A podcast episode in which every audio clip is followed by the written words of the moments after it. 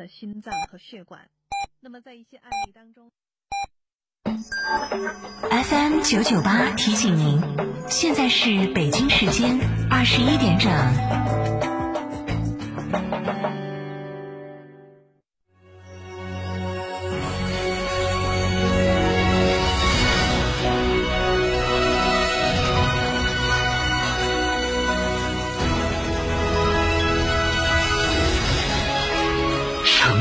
声音 FM 九九点八，成都电台新闻广播。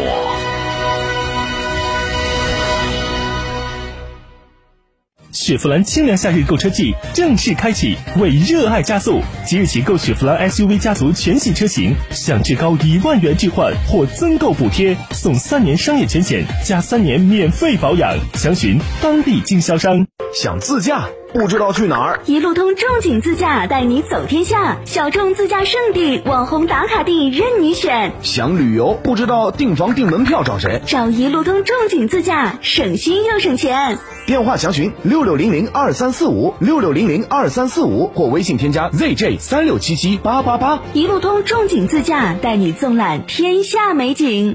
夏季避暑游海螺沟，赏冰川、红石滩，探秘原始森林，住贡嘎神汤温泉酒店，享专业地质冰川温泉，避暑休闲泡神汤，尽在海螺沟景区内贡嘎神汤温泉酒店。客房预订，寻成都广电一路通国旅六六零零二三四五。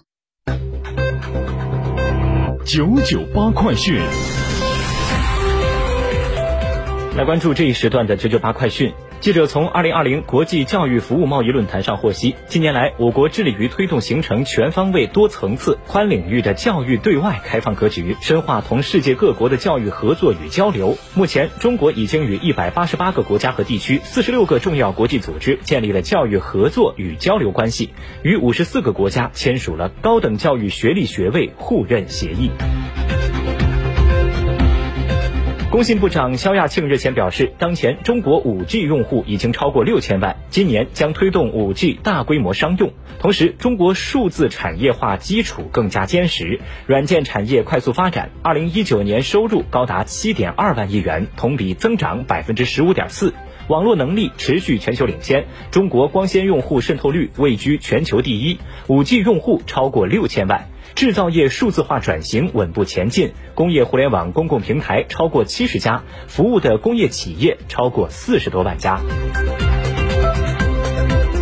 我国在酒泉卫星发射中心成功发射的可重复使用航天器，在轨飞行两天后，于九月六号成功返回预定着陆场。这次实验的圆满成功，标志着我国可重复使用航天器技术研究取得重要突破，后续可为和平利用太空提供更加便捷、廉价的往返方式。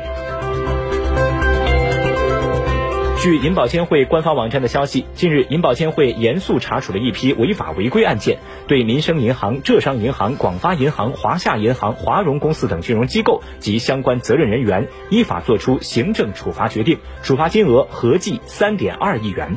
银保监会表示，在上述行政处罚案件中，银保监会针对房地产融资、影子银行和交叉金融业务等金融风险重点领域精准发力，督促相关机构完善公司治理，补齐内控短板，填补合规漏洞。下一步，银保监会将开展市场乱象整治回头看工作，继续严肃查处各类违法违规行为，防止乱象反弹回潮。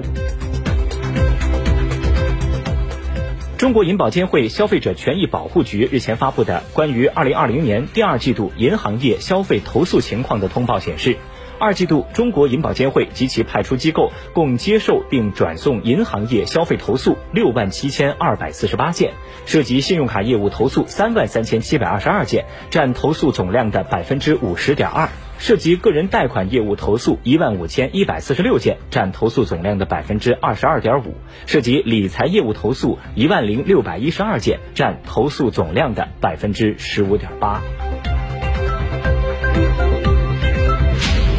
记者日前从全国扶贫办主任座谈会上了解到，国务院扶贫办提出，今年的目标是扶贫产品的销售额达到两千亿元，扶贫产品不出现大规模滞销卖难问题。举办好消费扶贫月活动，广泛动员社会各界参与，尽可能加大采购量。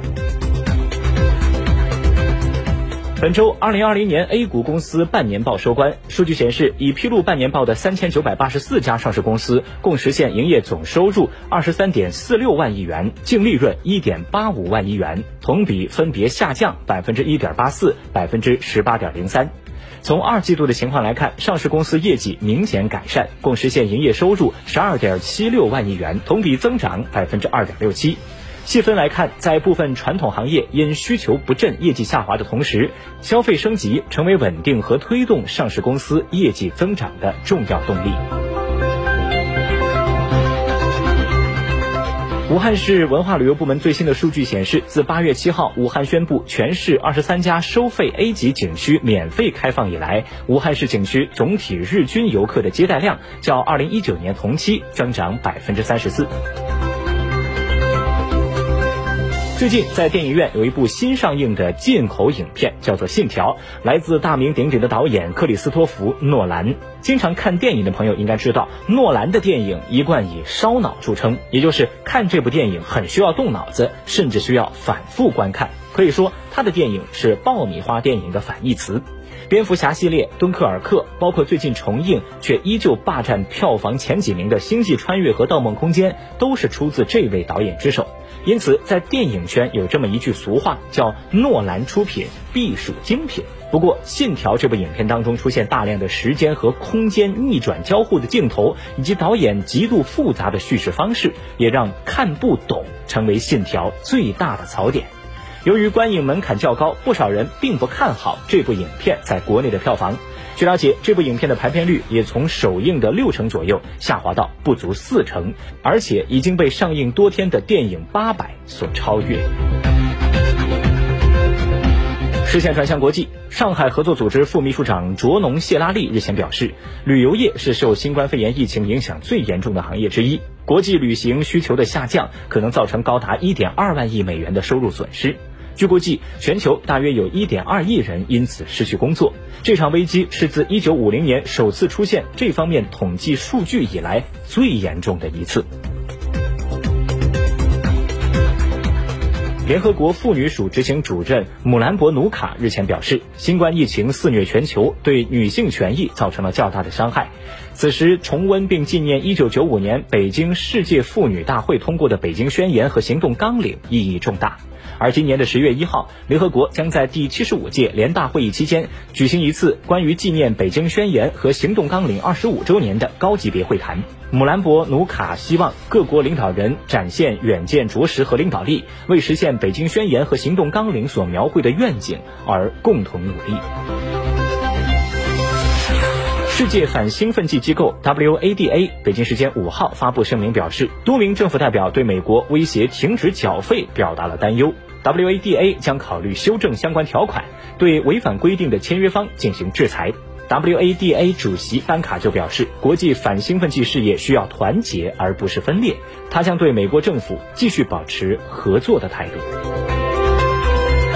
英国南安普顿大学日前表示，一种基于唾液样本的快捷新冠病毒检测技术近日在南安普顿市多所学校开展第二阶段的试验性应用，以进一步验证这种检测技术的可靠性。